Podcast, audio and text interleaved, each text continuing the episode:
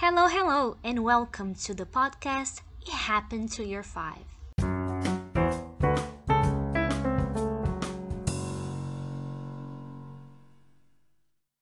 Welcome back to another episode of It Happened to Year Five.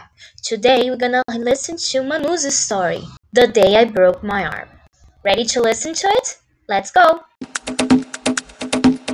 The day I broke my arm. It was a normal day. I was in the pool with my cousin Duda.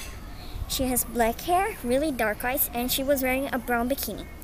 We were relaxing and playing in the pool. Then we decided to come back home because it looked like it was going to rain. When we came back, my cousin had an idea. Before it starts to rain, we can ride some bikes on the corner playground. I thought that was a good idea.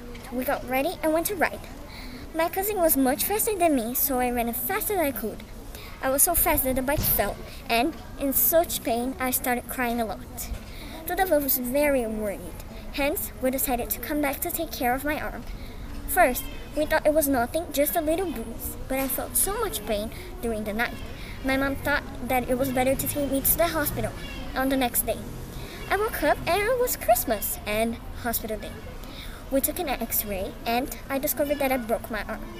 I was in Santa Barbara, my family city, but my orthopedist is located in São Paulo. So we called a known doctor and he put a bandage on my arm.